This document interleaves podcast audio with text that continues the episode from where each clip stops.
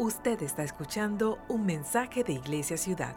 Para mayor información, visita nuestra página web iglesiaciudad.org. Si usted tiene su Biblia, quiero que vaya a Romanos capítulo 8, versículo 11. Romanos capítulo 8, versículo 11. Eh, y dice lo siguiente, si el espíritu de aquel que resucitó a Jesús de entre los muertos mora en ustedes, eh, es una afirmación, el que resucitó, resucitó a Cristo de entre los muertos también les dará vida a sus cuerpos mortales mediante su espíritu que mora en ustedes. Amén. Quiero que sepan que, o recordarles para aquellos que ya lo saben, que el espíritu que resucitó a Cristo de entre los muertos está dado, es un regalo de Dios para todos los creyentes. Ese es el mismo espíritu. Ah, y, quiero recordarle que eh, tengo el pleno conocimiento de que hay personas aquí que eh, tal vez su creencia, su fe, su caminar con el Señor es distinto al resto, o, tal vez su caminar con el Señor es nuevo o simplemente está ah, caminando a otro ritmo. Y quiero que sepa que en este lugar es bienvenido, ah, que estamos felices de tenerlo. Sabe que en la iglesia de la ciudad usted no tiene que creer lo que nosotros creemos o estar donde nosotros estamos para, para abrazarlo. No podemos, ah, no tenemos que esperar estar de acuerdo en absolutamente todo para, para que usted se sienta bendecido, para que usted se sienta amado, para que usted se sienta bienvenido. ¿Cuántos miembros de la iglesia de la ciudad dicen amén? Y, quiero decirle algo que es clave para este mensaje y es parte de- de- del corazón de este mensaje. Es lo siguiente, la resurrección de Jesús, lo que estamos celebrando en este día, no es solo un evento para celebrar, sino un poder para experimentar. Déjeme decirlo nuevamente. La resurrección de Jesús no es solo un evento para celebrar, que estamos celebrando en este día. ¿Cuántos dicen amén? sino que es un poder para experimentar. Si usted simplemente a lo largo de los años visita las iglesias para celebrar Pascua, quiero que sepa que es parte importante de nuestra fe. Pero en realidad lo que el Señor quiere es que podamos experimentar el poder de su resurrección, no, tan solo celebrar este evento importante. Si usted tiene su device ah, o su tableta, su teléfono celular, ah, su iPhone, si es de Dios, o su Android, si todavía está en el lado oscuro de la tecnología, eh, quiero que hable su aplicación. Ya acabo de dividir el cuarto en dos. En Juan capítulo 11, versículo 25. Y Jesús nos, nos dice esto. Dice Jesús dijo, yo soy la resurrección y la vida. El que cree en mí, aunque esté muerto, vivirá. Y todo aquel que vive y cree en mí, no morirá eternamente.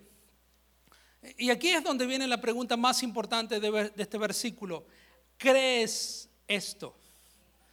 Creo que la diferencia entre las personas que leemos este versículo está dada en dos. Las personas que creen lo que la palabra del Señor dice y las personas que lamentablemente no creen lo que la palabra del Señor dice. Hay un dicho muy evangélico que dice que si está en la Biblia, if it's in the scripture, I believe it, and- ah, y se terminó el asunto. En otras palabras, si la palabra lo dice, lo creo. Y muchos que hemos caminado con el Señor hemos llegado a ese entendimiento que si la palabra del Señor lo dice, nuestra fe se alinea con la palabra del Señor y simplemente lo creemos. Amén. Aunque lamentablemente a lo largo de los años la perspectiva bíblica de las iglesias ha ido cambiando, pero la verdad que la gran mayoría de los cristianos, de los discípulos de Jesús, se alinean sus creencias, su cosmovisión del mundo a lo que la palabra del Señor dice. Y está bien, nosotros creemos en la Biblia desde Génesis hasta los mapas. Amén. Creemos todo el consejo de la palabra del Señor, hasta los mapas. Pero la verdad es que hay muchas personas que todavía no han llegado a ese conocimiento, a ese entendimiento, todavía no están ahí. Y quiero que sepan que la iglesia de la ciudad todo el mundo es bienvenido, todo el mundo es necesario y todo el mundo será transformado por la palabra de Dios y por el Espíritu Santo. Pero tenemos que reconocer que todos estamos en un journey, diga conmigo journey. Hoy ha sido como inglés con barreras, ¿no? Pero todos estamos en un journey espiritual, todos estamos siguiendo a Jesús, estamos caminando en, dirección hacia Jesús. Y, aquellos que han comenzado hace tiempo atrás, que están caminando cerca del Señor hace mucho tiempo, ah, lamentablemente a veces miran a los que recién están empezando y empieza un orgullo espiritual diciendo, bueno, que yo ya, yo ya sé eso, yo ya creo eso. Y gloria a Dios por eso. Eh, por el orgullo es pecado, lo deberían poner otra vez eh, eh, de comenzar en lo esencial, ¿no? Otra vez, ¿no? Pero entendemos que todos estamos caminando con, con, Jesús. Y yo sé que hay tres grupos de personas aquí. Hay un grupo de personas que ah, está en la búsqueda, está tratando de investigar, no está muy seguro. creo que tiene el entendimiento de que tal vez ah, esto de la religión y de Jesús puede funcionar para ustedes, pero para mí no. Yo vine porque de aquí me voy a Olive Garden. Y porque si no vengo a la iglesia con mi esposa, por lo menos en Pascua y en Navidad, se me arma un lío en casa. Y quiero que sepa que sé que está ahí y está bien y es bienvenido en la iglesia de la ciudad. Amén. Hay personas que ya tal vez han estado viniendo por un tiempo y tienen curiosidad espiritual. Están en esa búsqueda acerca de ese Jesús y tratar de conocer, están abiertos a lo que Dios tiene para ellos. Son el tipo de personas que vienen normalmente con los brazos cruzados y cada vez que hacemos un llamado al altar me hacen así. Pero a medida que las semanas pasan y el Espíritu Santo empieza a ablandar ese duro corazón y esa dura cabeza, su posición empieza a cambiar y empiezan a escuchar más atentamente. Están abiertos a lo que el Espíritu Santo les quiere decir, están abiertos a las que las escrituras les queman el corazón. Hay personas que están hoy tal vez listas para cambiar su vida porque el Espíritu Santo, la palabra del Señor ha estado obrando en sus corazones y están listos. Son los que la Biblia dice hombres y mujeres de paz, que están listos para recibir al Señor. Y, mi mensaje de hoy es sencillo. Quiero recordarles dos cosas. Una es que solamente Jesús, diga conmigo, solamente Jesús. E, es solamente Jesús el que puede vencer su incredulidad y la mía.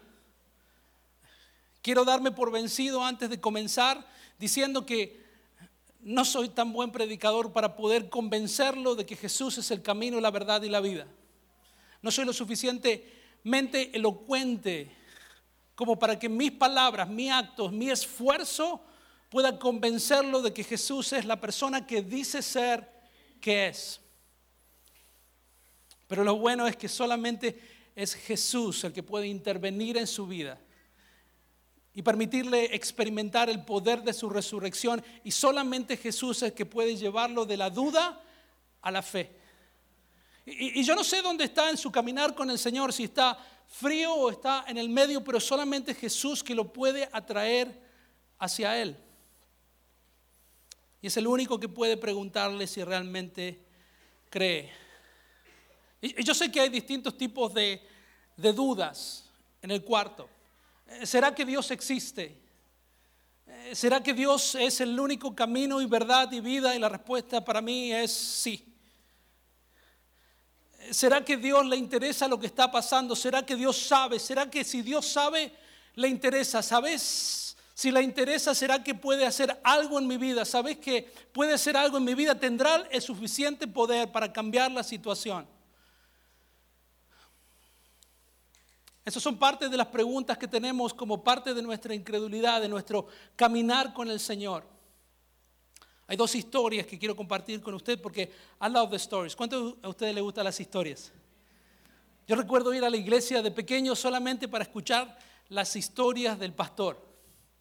Cuando se ponía muy teológico, muy complicado, I was out. Pero I love stories. Hay una historia de un padre que estaba desesperado. ¿Cuántos padres hay en este lugar? Padres, papás. Sí. ¿Cuántos de ustedes están desesperados? Mire, yo tengo cuatro mujeres en mi casa. No una, son cuatro. Mi esposa y tres adolescentes. Y hay un nivel de estrés en el, en el ambiente cuando una se pone la ropa de la otra. Eso es un caos. Yo quiero comprarle tres de a cada una, ¿no? Para solucionar el problema. le compro uno a cada uno, lo mismo, y encuentran otra cosa. Y a veces cuando entro al lugar, lo único que digo, drama level down. Usted no sabe, ore por mí. En Marcos capítulo 9, versículo 21, hay un padre mucho más desesperado que yo. Dice que la palabra del Señor, este hombre está frustrado, está desesperado porque su hijo está poseído por un espíritu diabólico. Y dice, y uno de la multitud le respondió, maestro, te traje a mi hijo que tiene un espíritu mudo y siempre que se apodera de él, lo derriba y echa espumerajos, cruje los dientes y se va consumiendo. Yo lo he visto esto físicamente. Y dije a los discípulos que lo expulsaran, pero no pudieron.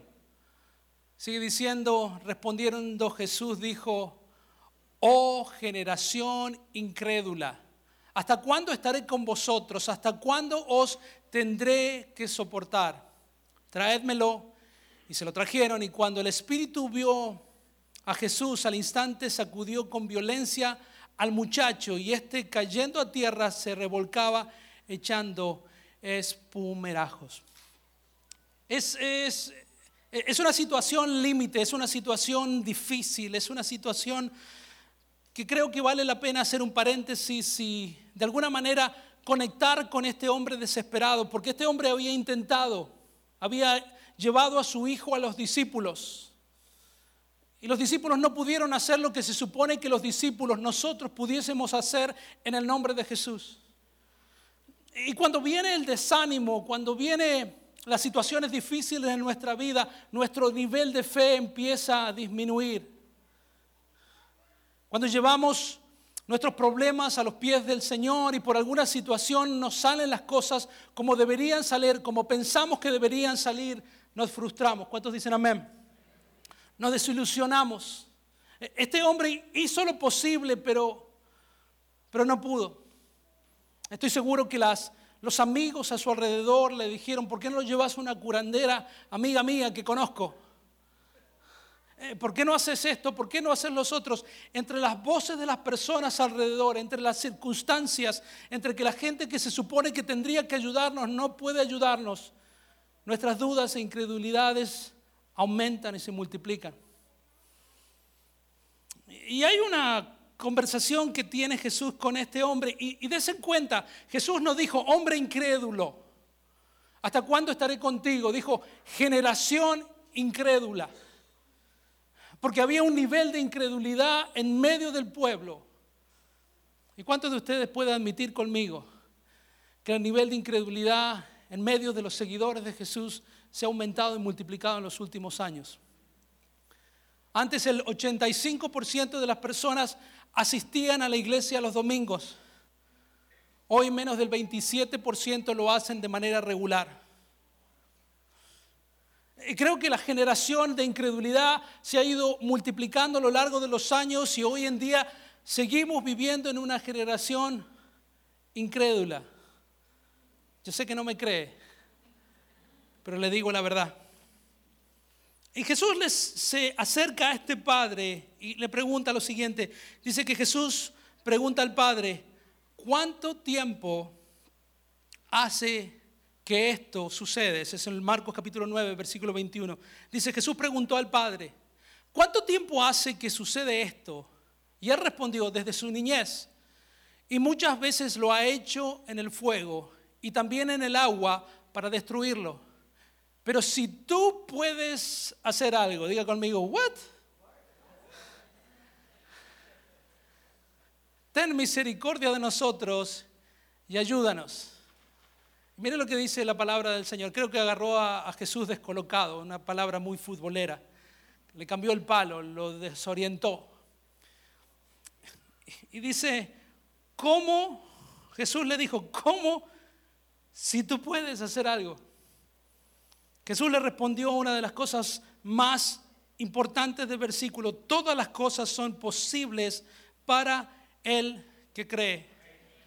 Al instante el padre del muchacho gritó y dijo, creo, kind of, creo, pero, creo, ah, ayúdame en mi incredulidad, Señor. Esta interacción entre Jesús y este hombre que admite públicamente que su fe no estaba donde debería estar.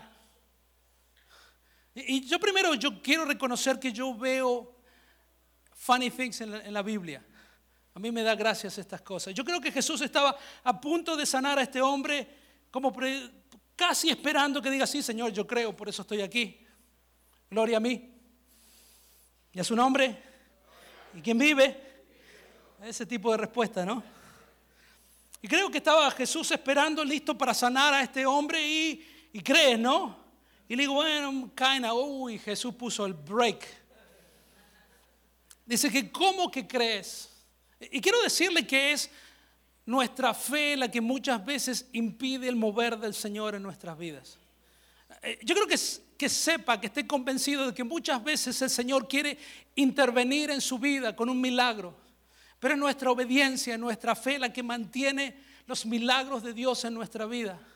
Es simplemente la misma incredulidad que demostró este hombre la que impidió que el Señor hiciera el milagro. Y yo oro que el Señor hoy nos ayude a vencer un nuevo nivel de incredulidad en nuestra vida. Porque el Señor sí quiere sanarnos. ¿Cuántos dicen amén? El Señor sí quiere prosperarnos, quiere bendecirnos, quiere que caminemos más cerca de Él.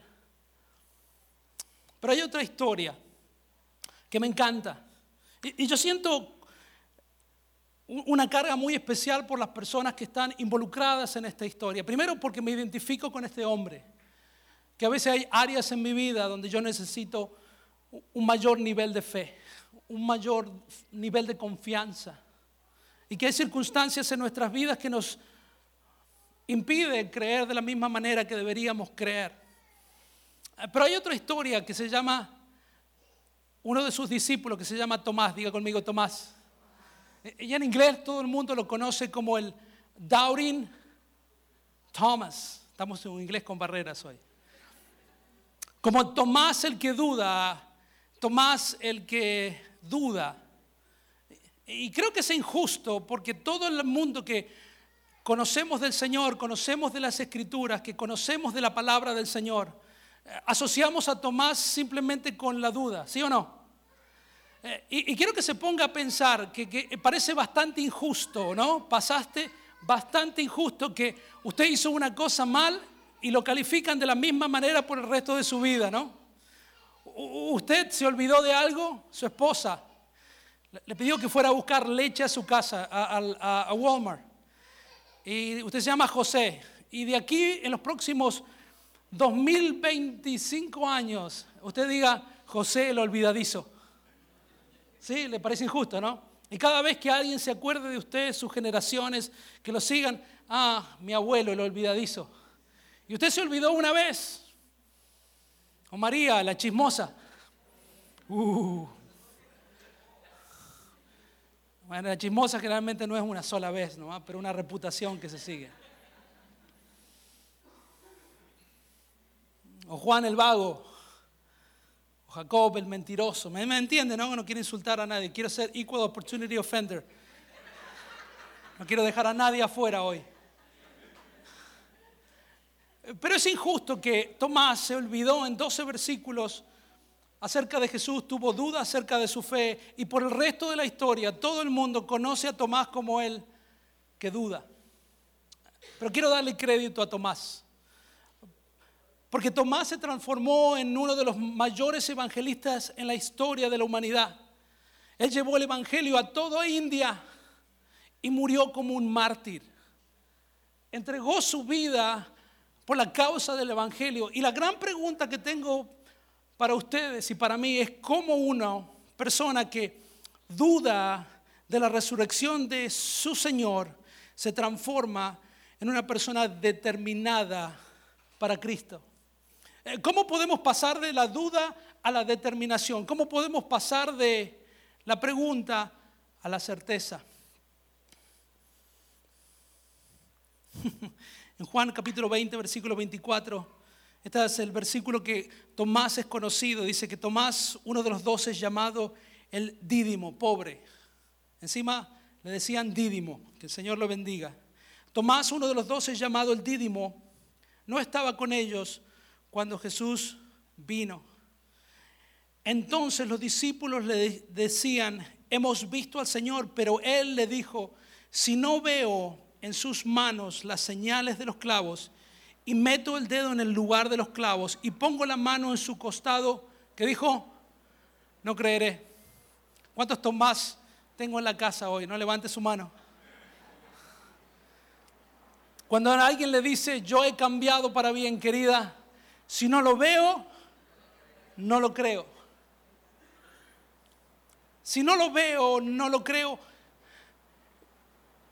Pero ¿sabe qué pasó? Tomás se había perdido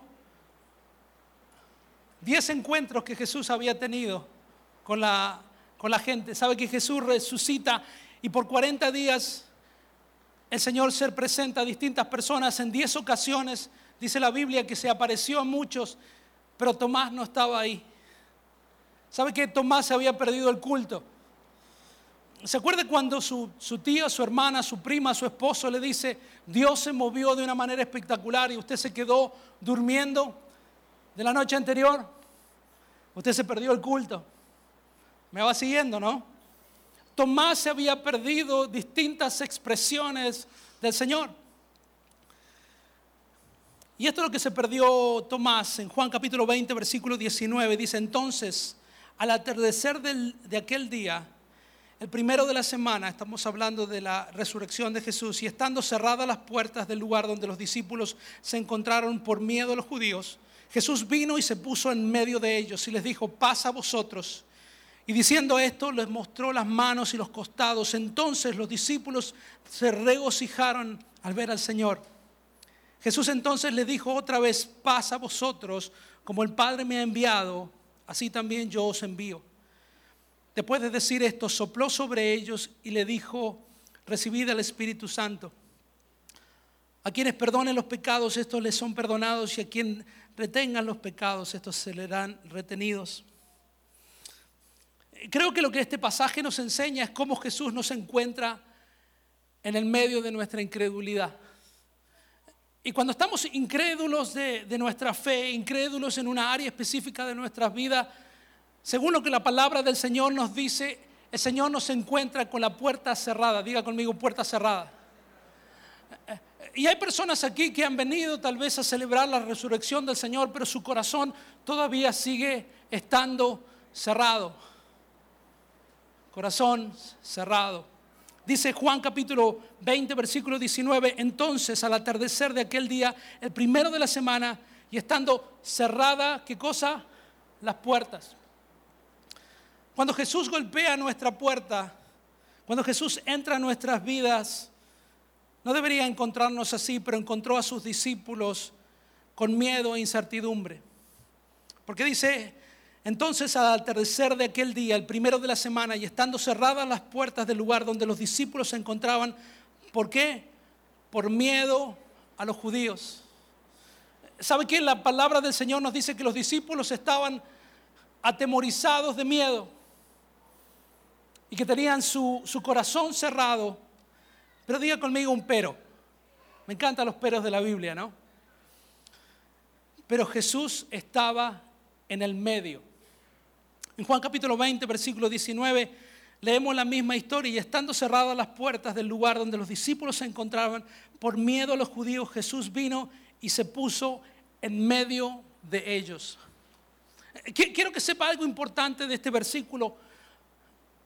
Nuestra incredulidad, nuestros miedos, no impide que Jesús siga intentando una y otra vez entrar a nuestras vidas. Mi hermano, Dios quiere estar en el medio de sus situaciones. Ah, no importa a donde usted trate de correr del Señor, no hay lugar donde el Señor no pueda aparecer de una manera sobrenatural. Cuando Dios tiene un asunto con alguien, lo va a perseguir día y noche. Me encanta la historia porque dice que Jesús apareció. No dice que Jesús golpeó la puerta, no dice que Jesús mandó un texto, No dijo que Jesús pidió la clave para entrar al condominio, dice que Jesús entró de una manera sobrenatural a ese lugar. Mi hermano, ni siquiera su propia incredulidad va a mantener a Jesús alejado de usted. Mi hermano, Jesús lo ama. No hay nada que usted pueda hacer o dejar de hacer para que Jesús lo deje de amar de la manera que Jesús lo ama.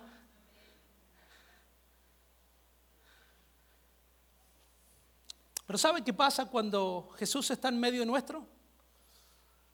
Recibimos paz, diga conmigo paz. Juan capítulo 20, 19 dice, Jesús vino y se puso en medio de ellos y les dijo, ¿qué dijo?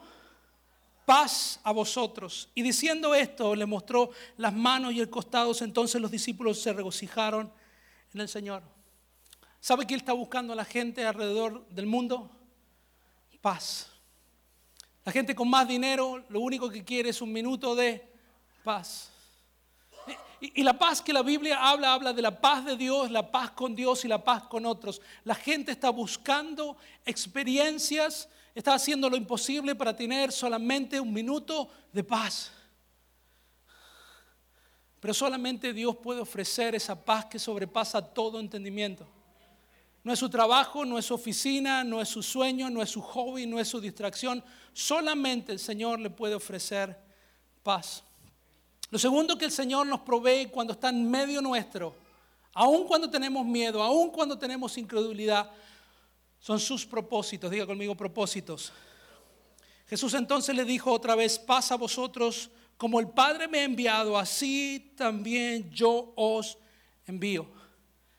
Mi hermano, cuando el Señor está en medio nuestro, cuando el Señor está con nosotros, el Señor no tan solo nos da su paz, sino que nos da su propósito.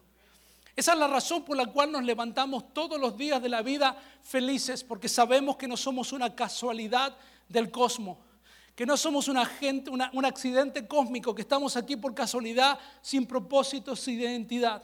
Somos hijos de Dios plantados en esta tierra para hacer buena obra. Come on, iglesia.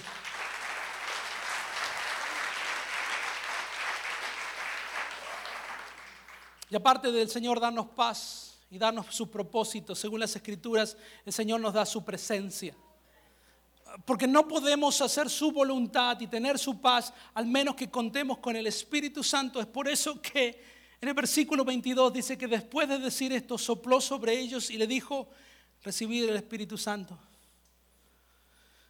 Pero la historia continúa, diga conmigo, la historia continúa. Y, eso es todo lo que Tomás había perdido. Le contaban sus amigos lo que Dios había hecho, veía el gozo en sus corazones. Y Tomás decía, hasta que yo no vea y no experimente, yo no voy a creer.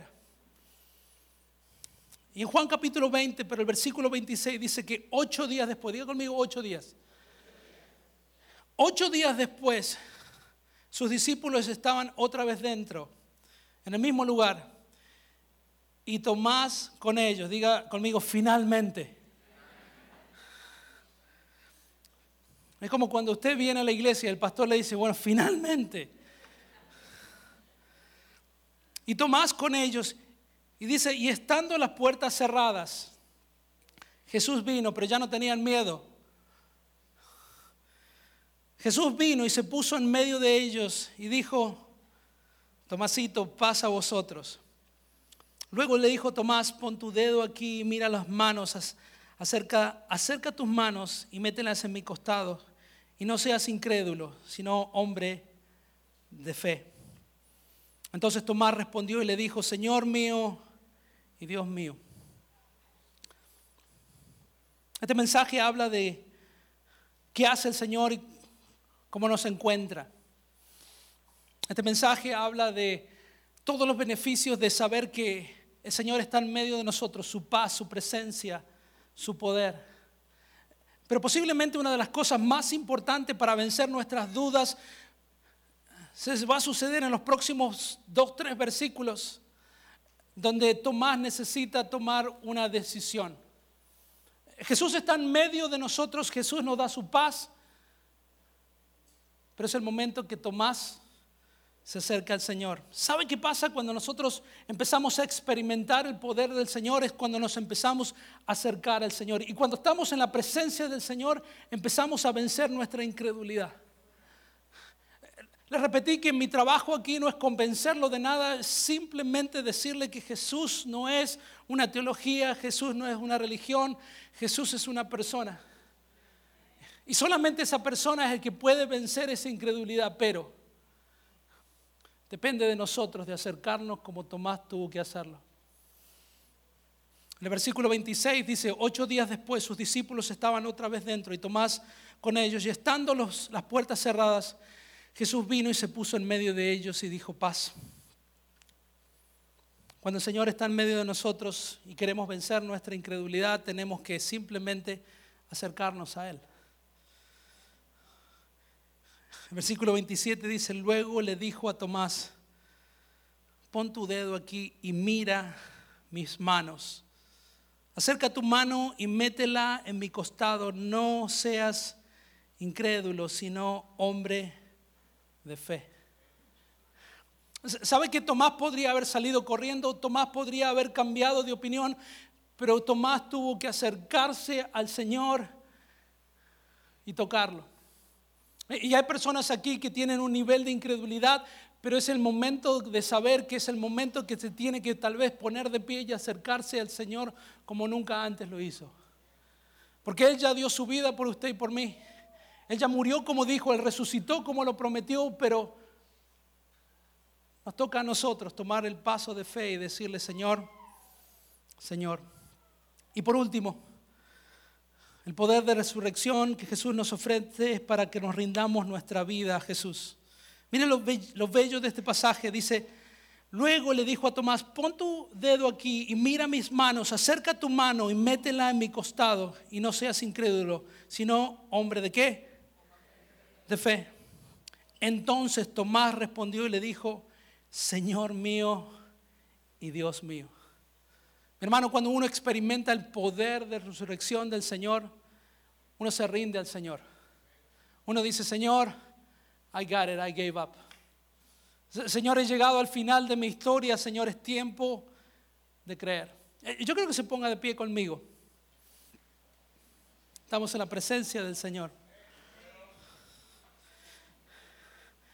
Yo sé que hay personas aquí, en este lugar, el Espíritu Santo de Dios ha estado acercándose, metiéndose en un cuarto que jamás, nunca antes fue invitado.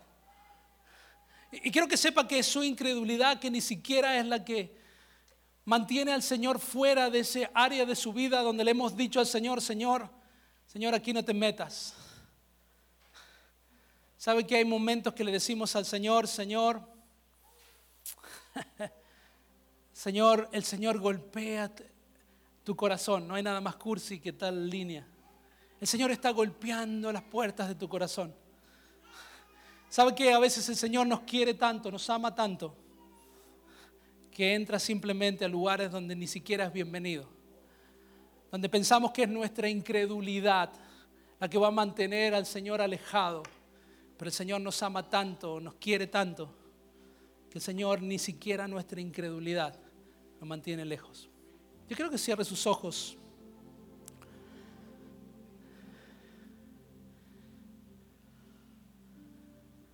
Y que sepa que el Señor desde temprano está en este lugar. Presencia de Dios en este lugar.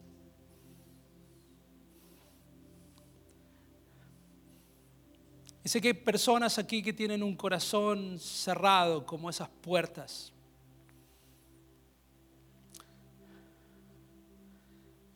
Pero el Señor atraviesa esos corazones cerrados y se pone en medio nuestro. A pesar de nuestros miedos, de nuestra incredulidad, Dios está aquí. Y por nuestra fe, la presencia del Señor está moviéndose alrededor de este cuarto.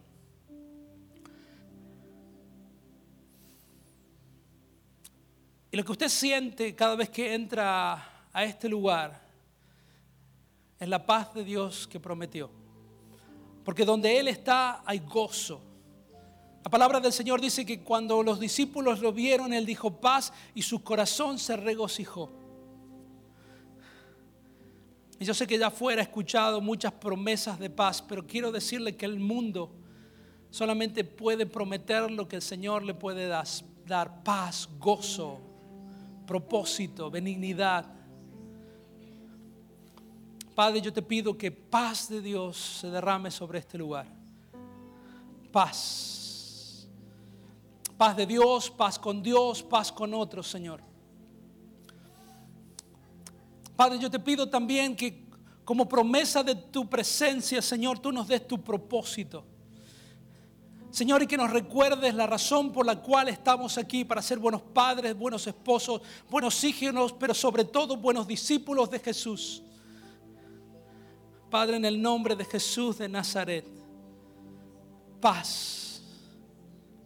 Y Señor, yo te pido que nos regales tu presencia, Señor. Señor, tu palabra dice que es tu presencia la que nos lleva a ti, que es tu presencia la que nos lleva a toda verdad y toda justicia. Es tu presencia, Señor. Pero sabe que este es el momento del milagro donde Jesús no puede hacer más. Este es el momento donde tenemos que tomar decisiones en nuestras vidas, pasos de fe que nos permita ser de una persona que duda, una persona que cree, una persona que está alejada de los caminos del Señor a uno que empieza a caminar en fe. Quiero regalarle esto. Después de que Tomás metió sus dedos y tocó las llagas del Señor, Jesús pensó en usted y pensó en mí. Y sabía que este momento iba a llegar y que este mensaje iba a ser predicado y que usted iba a tener la oportunidad una vez más de acercarse al Señor. Porque el Espíritu Santo de Dios es un caballero y no va a avanzar sobre lugares donde no sea bienvenido. Y Jesús pensando en usted en un día como hoy dijo, Jesús dijo, Tomás, porque me has visto, has creído pero dichosos los que no vieron y sin embargo creyeron. Bienaventurados aquellos que creen en mí y no me han visto en persona. Dichosos, bendecidos. Y es por fe en la persona de Jesús. Ese Cristo resucitado que no tan solo quiere que celebren este día, sino que experimente el poder de la resurrección en los lugares más muertos de su vida. Le está diciendo Juana, mira, ven y ve, ven y ve, ven y ve, ven y ve, ven y ve, ven y ve. Mi hermano, el tiempo es ahora. Las excusas no pueden esperar 12 meses más porque nuestros días no están garantizados. ¿Por qué no ahora? ¿Por qué no usted? Con todos los ojos cerrados. Este es el momento más importante, más decisivo de la historia, de su historia. Es donde Jesús ha golpeado esa puerta, lo ha encontrado incrédulo, lo ha encontrado con las puertas cerradas, con miedo, con incertidumbre, con llenos de excusas. Pero este es el momento de verdad para muchas personas. Donde una vez y para siempre tienen que tomar la decisión de seguir a Jesús, de dejar de jugar a cristiano nominal. Porque esta invitación es gratuita, pero le va a costar todo. Padre, en el nombre de Jesús, tu presencia está en este lugar. Padre, esos corazones que dudan Señor, solamente tú los puedes atraer a ti mismo. Yo quiero preguntarle a estas personas, si usted sabe que este es el día y usted sabe que este mensaje fue escrito por el Señor para usted y que ya no puede seguir dudando más porque las evidencias son tan grandes, pero la presencia del Señor es tan real que solamente necesita escuchar, pastor, dígalo. Si usted es ese Tomás con sus dudas, este es el momento de presentárselas al Señor. Si usted está listo para recibir a Jesús como su Señor y Salvador, Jesús, levante su mano, no es para mí, es para el Señor. Dios te bendiga, jovencita, Dios te bendiga, varón. Dios te bendiga, mi hermana. Dios te bendiga, varón. Dios te bendiga, hombre. Dios te bendiga, jovencita. Dios te bendiga aquí, mi hermano, en la primera fila. Y yo quiero pedirle que haga algo que generalmente no hacemos, pero el Espíritu Santo de Dios me mueve a hacerlo. Es una evidencia que el Señor apareció una vez más en medio nuestro solamente para usted, para que usted tome un paso de fe. Yo quiero que pedirle a todas esas personas que levantaron la mano, si ustedes saben que levantaron la mano, yo quiero que pasen aquí enfrente, yo quiero orar por ustedes.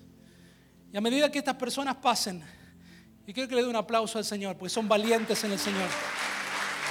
Come on, iglesia, come on, iglesia, come on, iglesia. No más miedo, no más excusas, no más dolor. Este es el día, iglesia, salvación en el nombre de Jesús. Salvación en el nombre de Jesús, salvación en el nombre de Jesús. Come on, no deje de aplaudir, no deje de venir, no deje de aplaudir, no deje de venir. Salvación en el nombre de Jesús. Hoy es el día en el nombre de Jesús, en el nombre de Jesús. Oh, Rakasha Ramamaya Kanda Ramamaya Kandara. Oh, Rakasha Ramama. Presencia de Dios, presencia de Dios. Si usted está aquí enfrente, quiero que me mire por unos minutos. Quiero decirle que usted está, está tomando la decisión más importante de su vida. Es una decisión que no tan solo va a afectar su vida, sino que va a afectar a la segunda, la tercera y a la cuarta generación.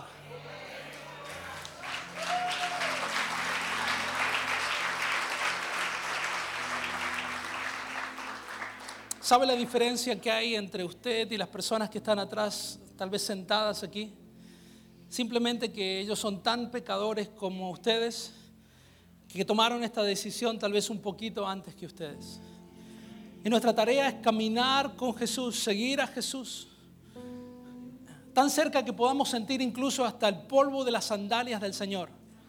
Porque cuando seguimos a Jesús somos transformados por Jesús, somos perdonados por Jesús y el Señor es tan bueno y misericordioso que somos transformados a la imagen de Jesús.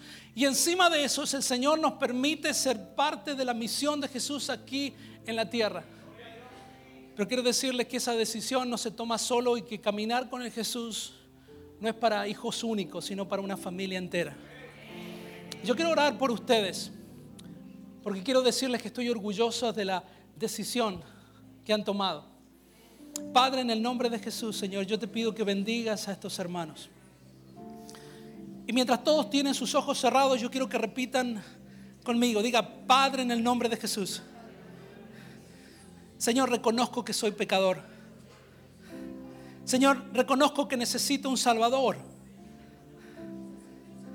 Señor, y reconozco que Jesús es el único camino, la única verdad y la única vida que vale la pena ser vivida. ¿Puedo orar por usted? Padre, en el nombre de Jesús, Señor, tú conoces todas estas personas, estas almas, Señor, que son el producto de la oración de esta iglesia, que son el producto de la oración de muchas personas que creen en ellos. Padre, no los vamos a dejar solos en este caminar contigo.